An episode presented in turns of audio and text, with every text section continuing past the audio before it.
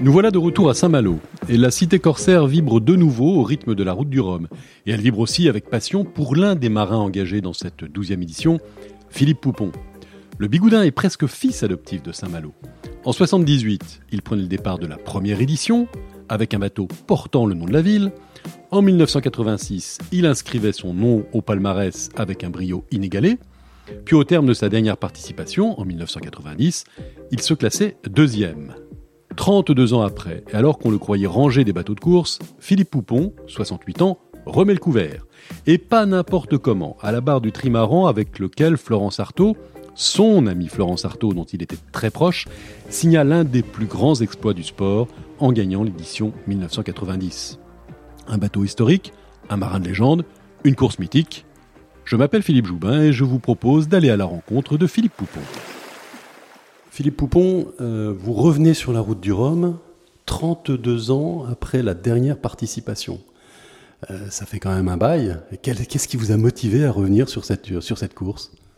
Ah oui, alors c'était pas du tout prévu dans mon plan de carrière, mais euh, on va dire c'est à cause, grâce à, mon épouse qui a écrit un scénario sur la vie de Florence, scénario pour, pour faire un film qui est réalisé en ce moment. Et quand on a, enfin, quand elle a écrit ce scénario, ben on s'est dit, euh, s'il y a bien un bateau qui doit être dans ce film, c'est peut-être le Pierre Ier, le bateau avec lequel Florence a gagné la route du Rhum. Donc voilà, on s'est mis en, chasse de savoir si ce bateau existait. J'avais pas du tout de nouvelles, je m'étais pas inquiété euh, précédemment de, de, du sort de ce bateau. On l'a trouvé, il était en vente. Euh, et, il était malheureusement aux Philippines, donc on, euh, a, réussi à, en faire l'acquisition. Ça, c'était au mois de décembre, à peu près l'année dernière. Et puis, ben, il a fallu le, convoyer du Philippines jusqu'en France. Donc, c'est le, propriétaire que j'ai trouvé, qui a acheté le bateau, qui, euh, qui s'est chargé de ça. Bon, il a eu quelques petites péripéties tout au long du voyage. Alors, le bateau était en état euh, général, mais il y avait des problèmes d'électricité, des problèmes de moteur, donc ça l'a un petit peu retardé. Des escales euh, en Thaïlande, au Sri Lanka, Djibouti. Donc le bateau est arrivé en France. Dans quel état était ce, ce bateau? Ah bah, La structure du bateau est bonne. Hein. Le bateau qui a été construit euh, par le chantier euh, Jeannot, enfin Jeannot Technique Avancée, le département euh, de compétition qu'on avait créé chez Jeannot. Euh, ce bateau, Pierre Ier, a été construit là-bas. Et donc le constructeur, là, Bruno Belmont, est venu l'expertiser, en tout cas le voir quand on l'a mis au sec. Ils ont l'habitude de voir les points faibles. Il a, il a, il a dit il n'y a pas de problème. Donc euh, après c'était un peu, je du cosmétique, c'est-à-dire tout ce qui était électricité, électronique. Bon, il y avait des, des, vieux câbles un peu partout, donc on a tout tout enlevé, on a refait euh, propre, simple et propre. Et, le reste était bon, le mât, le gréement, les voiles, voilà. Donc on, ça s'est bien passé au mois d'août parce que le timing était serré. Donc le chantier de Michel Desjoyaux euh, nous a ouvert ses portes au mois d'août. C'était un petit peu une contrainte évidemment, mais voilà, ça s'est bien passé. On a remis le, bateau le début septembre bien propre, bien décoré, une belle parure dorée. Et euh, voilà, donc là, il navigue normalement. Et vous avez commencé le tournage à bord du bateau? D'ores et déjà, il y a déjà eu des scènes qui ont été tournées Oui, ben le bateau, euh, une fois plus, il a été acheté pour le film. La route du Rhum est venue euh, comme un, petit supplément, parce qu'on s'est dit, tiens, il y a la route du Rhum qui part cette année, voilà, pourquoi pas. Donc, si bien Géraldine commence, il dit, tiens, c'est une occasion. Euh, de, faire vivre le bateau, euh, d'être là. Et euh, non, le film, le film a commencé déjà depuis la fin du mois de juillet. Voilà.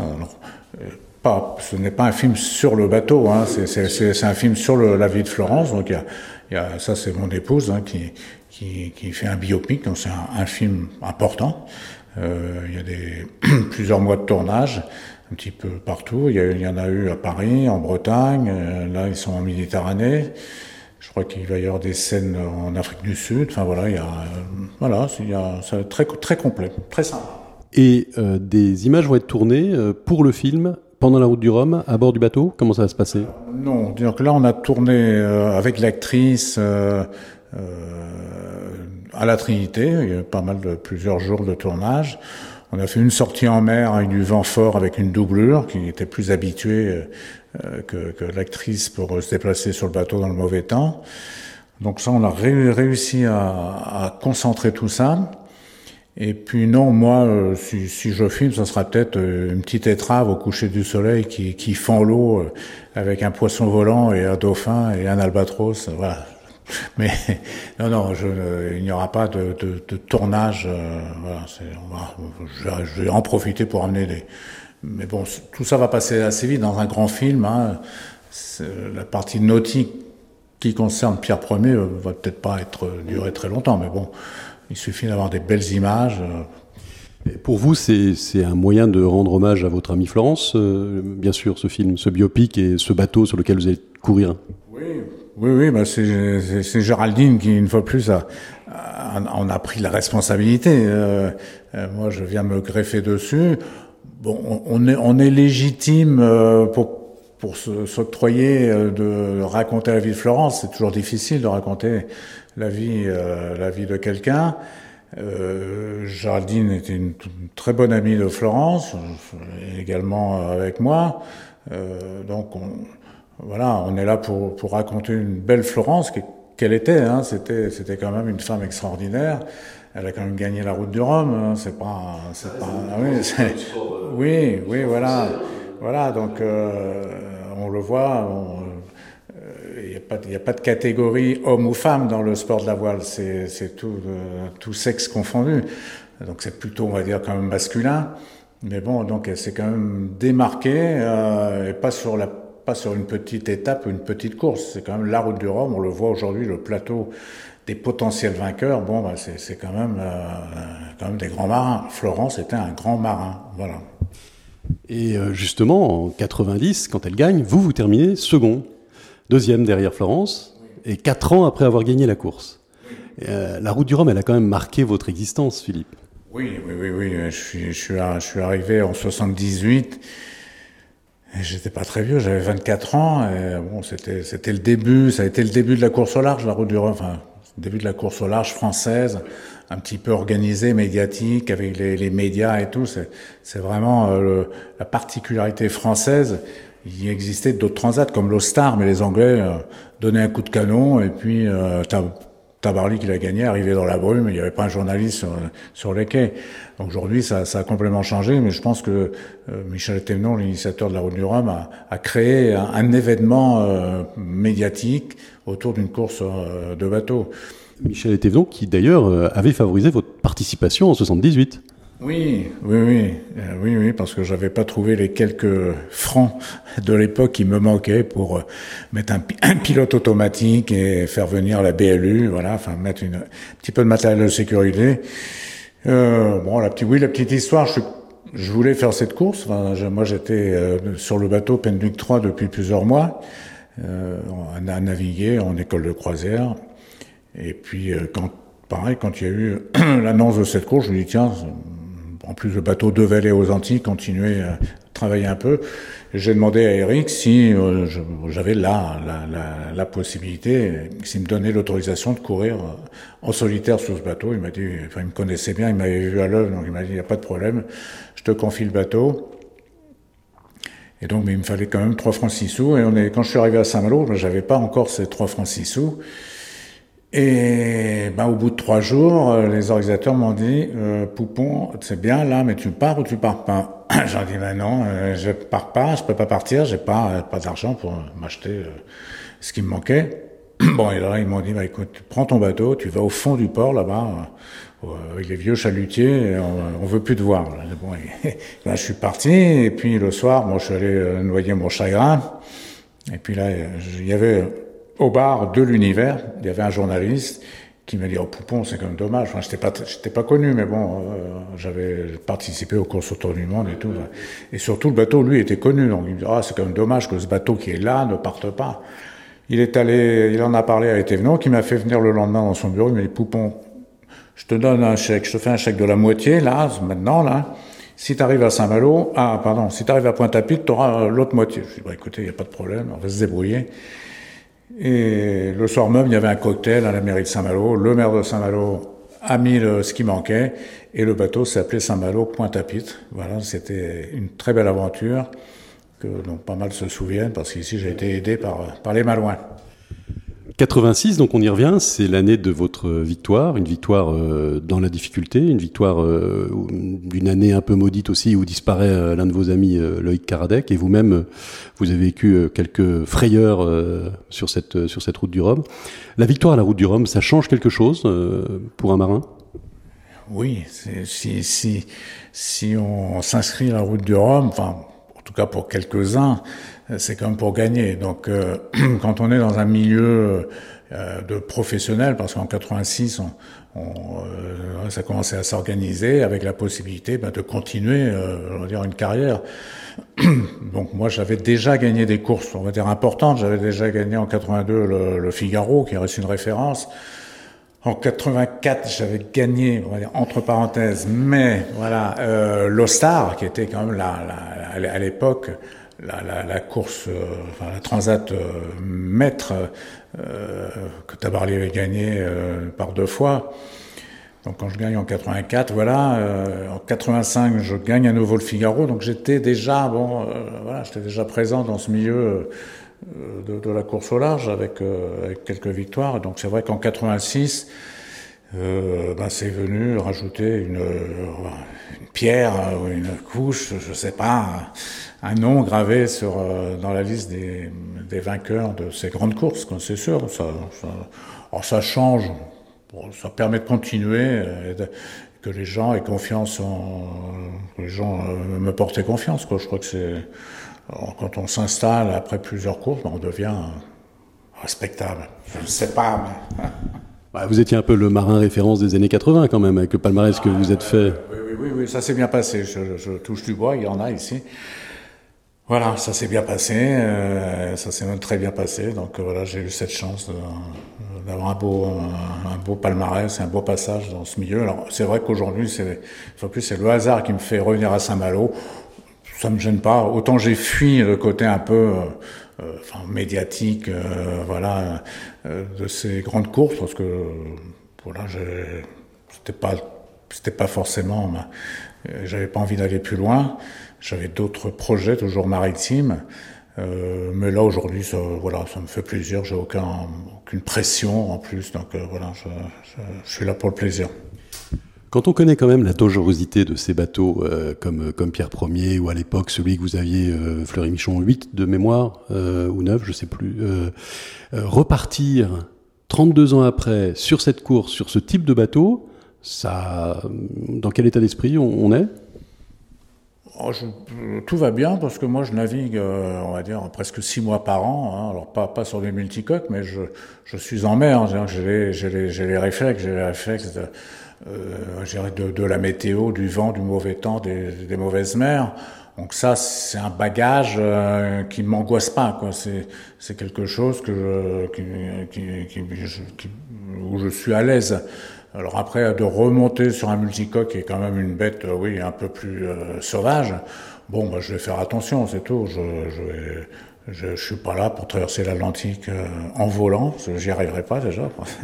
Donc euh, voilà, on va rester euh, et deux, deux, deux, flotteurs bien collés à l'eau, voilà, mais bon. oui, je ne suis pas là pour faire des exploits, on va dire. Je suis dans une catégorie, si même hors catégorie, voilà, je suis là pour je suis là pour faire revivre un peu notre histoire avec euh, une, une amie qui nous a qui nous a euh, suivis, enfin, voilà, qui est Florence, on est là. Il n'empêche que quand on a été compétiteur pendant une bonne partie de sa vie, on va se retrouver sur une ligne de départ. Face à soi, il y a des gens comme euh, Roland Jourdain, Marc Guillemot, qui sont dans la même catégorie que vous. Est-ce que finalement, bah, on va pas se dire, vous n'allez pas vous dire, euh, bon, ce serait bien quand même d'être le premier à Pointe-à-Pitre? Ah, j'ai ça, j'ai ça dans le sang. Ça m'a pris tout petit la compétition, enfin dans, dans le sport. Hein. Donc j'ai ça dans le sang. Donc là, dernièrement, il y a eu une régate pour la forêt, là, une régate amicale, on va dire, euh, où il y avait, là, ça s'appelait la, la, régate des héros. Il y avait quand même des grands noms de la voile, François Gabard, Armel Lecléache, Jean Cam et tout. Moi, je suis arrivé premier. Donc voilà, ça veut dire que coucou, je suis encore là. Et une fois que vous avez tourné votre la page de la de la compétition, hein, je crois que la dernière course en solitaire que vous avez fait, ça devait être en 95, quelque chose comme ça. Euh... il y a eu deux étapes. Il y a eu une première étape en 93. Parce que j'avais le même bateau que, Pierre Ier, là. J'avais même, c'était une le dernier cri dans la même, même taille. et c'est un bateau qui est mal né. Et j'ai eu deux ans de souffrance avec ce bateau. Il n'a pas arrêté de casser sur des petites choses euh, différentes, alors qu'on avait beaucoup d'expérience. Euh, ben voilà, il y a des choses comme ça, on ne sait pas. On n'est pas superstitieux, mais voilà. Et puis là, euh, là j'ai dit bon, on arrête, on arrête le multicoque. En tout cas, on arrête les, les, les bêtises. Ça, a commencé à, à, devenir stressant, à devenir dangereux. En tout cas, je, je, je le vivais comme ça. Donc là, j'étais content que le bateau se soit disloqué, complètement disloqué en Finlande, en mer Baltique. J'étais soulagé. On a mis le bateau sur un quai. Je lui, ai, je lui ai tourné le dos et voilà, j'ai tourné le dos aux courses, aux grandes courses transatlantiques. Je suis revenu sur le circuit Figaro où ça s'est bien passé, où le pareil, j'ai remis une petite couche, comme on dit, en 95 en gagnant ma, ma troisième Figaro. Voilà, ça a été ma passion et puis je voilà après après j'avais j'ai toujours eu depuis très longtemps des, des envies euh, enfin d'explorateur d'exploration euh, plutôt polaire donc euh, il y avait un bateau qui était prêt dans la tête dans les plans donc Fleur Austral a été mis à l'eau je suis parti avec mon épouse Géraldine nos enfants pour vivre ce que je peux dire je suis aussi fier du parcours de Fleur Austral ce qu'on a pu faire autour du monde pendant presque 15 ans maintenant. J'en suis aussi fier que le parcours de, course au large. Donc, euh, on a fait de très belles choses. On a un bateau qui peut aller partout. Euh, et on est allé partout. Et donc, on, on, a ramené des, des, documents. On l'a pas fait de manière, euh, j'ai dire, enfin, pas égoïste, mais en tout cas, on, s'est permis de ramener de belles choses. Géraldine derrière la caméra et des reportages qui sont vus et appréciés. Et, voilà, une fois de plus, je suis très très très content et c'est pas fini. Une fois de plus, de ce parcours sur Flore Austral. On arrive encore il y a quelques mois de, de l'Antarctique. On a passé un mois et demi en Antarctique. Je, je, vis pleinement ma vie de marin et qui a été très variée et qui l'est encore. Donc voilà. Mais dans les, dans les films magnifiques que vous ramenez d'ailleurs à chaque fois avec Fleur Austral, vous tirez toujours la sonnette d'alarme par rapport à l'environnement et par rapport à l'écologie. Aujourd'hui, c'est un, un, nouveau rôle pour vous de constater de visu euh, les dérèglements euh, de la planète, malheureusement? Oui, oui, oui. Bon, voilà, alors moi je suis pas du, je suis pas catastrophique. Euh, en tout cas, on veut pas euh, dans nos reportages ne montrer que des catastrophes. On pourrait, mais c'est pas c'est pas le but. Donc on est simple, on montre on montre la on montre la beauté de notre planète. On a eu la chance de faire un très très beau parcours sur les océans. Hein. On, a, on, a, un outil, un bateau qui nous permet d'aller partout. Donc on a rencontré aussi des peuples très différents, des gens qui travaillent sur l'eau. Euh, et puis des gens qui travaillent pour la préservation de, de ce, ce, grand écosystème qu'est la mer. Euh, donc, et, et, on a pu voir justement aux quatre coins de la planète un peu ce qui se passe. Oui, bien sûr qu'on en parle, on en parle, on, on parle gentiment des problèmes, parce qu'il faut que tout le monde, on le sait aujourd'hui, il faut qu'on prenne conscience. Alors ça va mettre du temps, mais on va on va y arriver tranquillement pour pour que nos enfants eh ben, euh, qu'on puisse encore s'émerveiller devant euh, un oiseau, un phoque, un, un iceberg. Voilà, je crois que euh, moi, j'ai adoré ce que j'ai fait. C'était une volonté depuis longtemps d'avoir parcouru le monde. C'est l'Antarctique, mais c'est le Bangladesh, la Birmanie, l'Inde, le Pakistan. On est allé un peu partout. la mer Rouge. On a fait vraiment des choses très très variées. Et on voit, on voit l'immensité de l'océan, on voit évidemment ces, ces, ces problèmes, des endroits où ça va, ça va être dur de, de, faire des machines arrière. Nous, on est presque, euh, on a déjà pris euh, les choses en main, mais euh, voilà, ça va pas être facile. Mais il faut y aller, il n'y a pas d'autre solution. Donc voilà, on est plusieurs milliards sur la Terre. Et eh ben il faut, il y a du boulot. Mais bon, à, à nous de, voilà, d'allumer la petite lumière rouge. Et alors une fois à Pointe-à-Pitre, pour en terminer, euh, bah, le bateau, qu'est-ce que vous allez faire de, ce magnifique trimaran? Et puis après, c'est retour sur Flore Austral et nouvelle expédition? Oui, euh, nous, on n'a pas des plans à long, long, long, long terme. Donc euh, voilà, là, une fois plus, enfin, cet épisode avec ce bateau, le film et tout, c'est passé assez rapidement quand même. Donc on le fait à fond, comme aussi bien mon épouse qui aime bien faire les choses à fond, moi je fais les choses pareil à fond. Donc on, on est, on est, on est dans le vif du sujet. L'après-route du Rhum, on verra, le bateau sera encore là, on va le ramener en France, on verra ce qu'il ce qui, ce qui, ce qu'il en adviendra. Je pense qu'on est aussi, on l'a ramené en France parce que ce bateau a quitté la France très rapidement. Voilà, très très rapidement. Je dirais c'est presque un patrimoine français quand même. Donc euh, on voit comme les peines nuits qui qui ont continué à vivre. Peut-être que ce bateau, je souhaite qu'il reste en France et puis que les gens puissent l'admirer parce que d'abord il est très beau, il a une histoire avec quelqu'un, euh, une héroïne de la mer quand même qui a, qui a navigué dessus. Donc voilà, après, oui, euh, je ne vais pas continuer à faire des courses, hein, je vous rassure, c'est pas le but. Merci Philippe, et puis bah, bon vent et bonne mer. Hein. Retrouvez cet épisode ainsi que nos autres productions sur le mur des podcasts et aussi sur notre application Ouest France. N'hésitez pas à nous mettre 5 étoiles si vous avez aimé ce programme.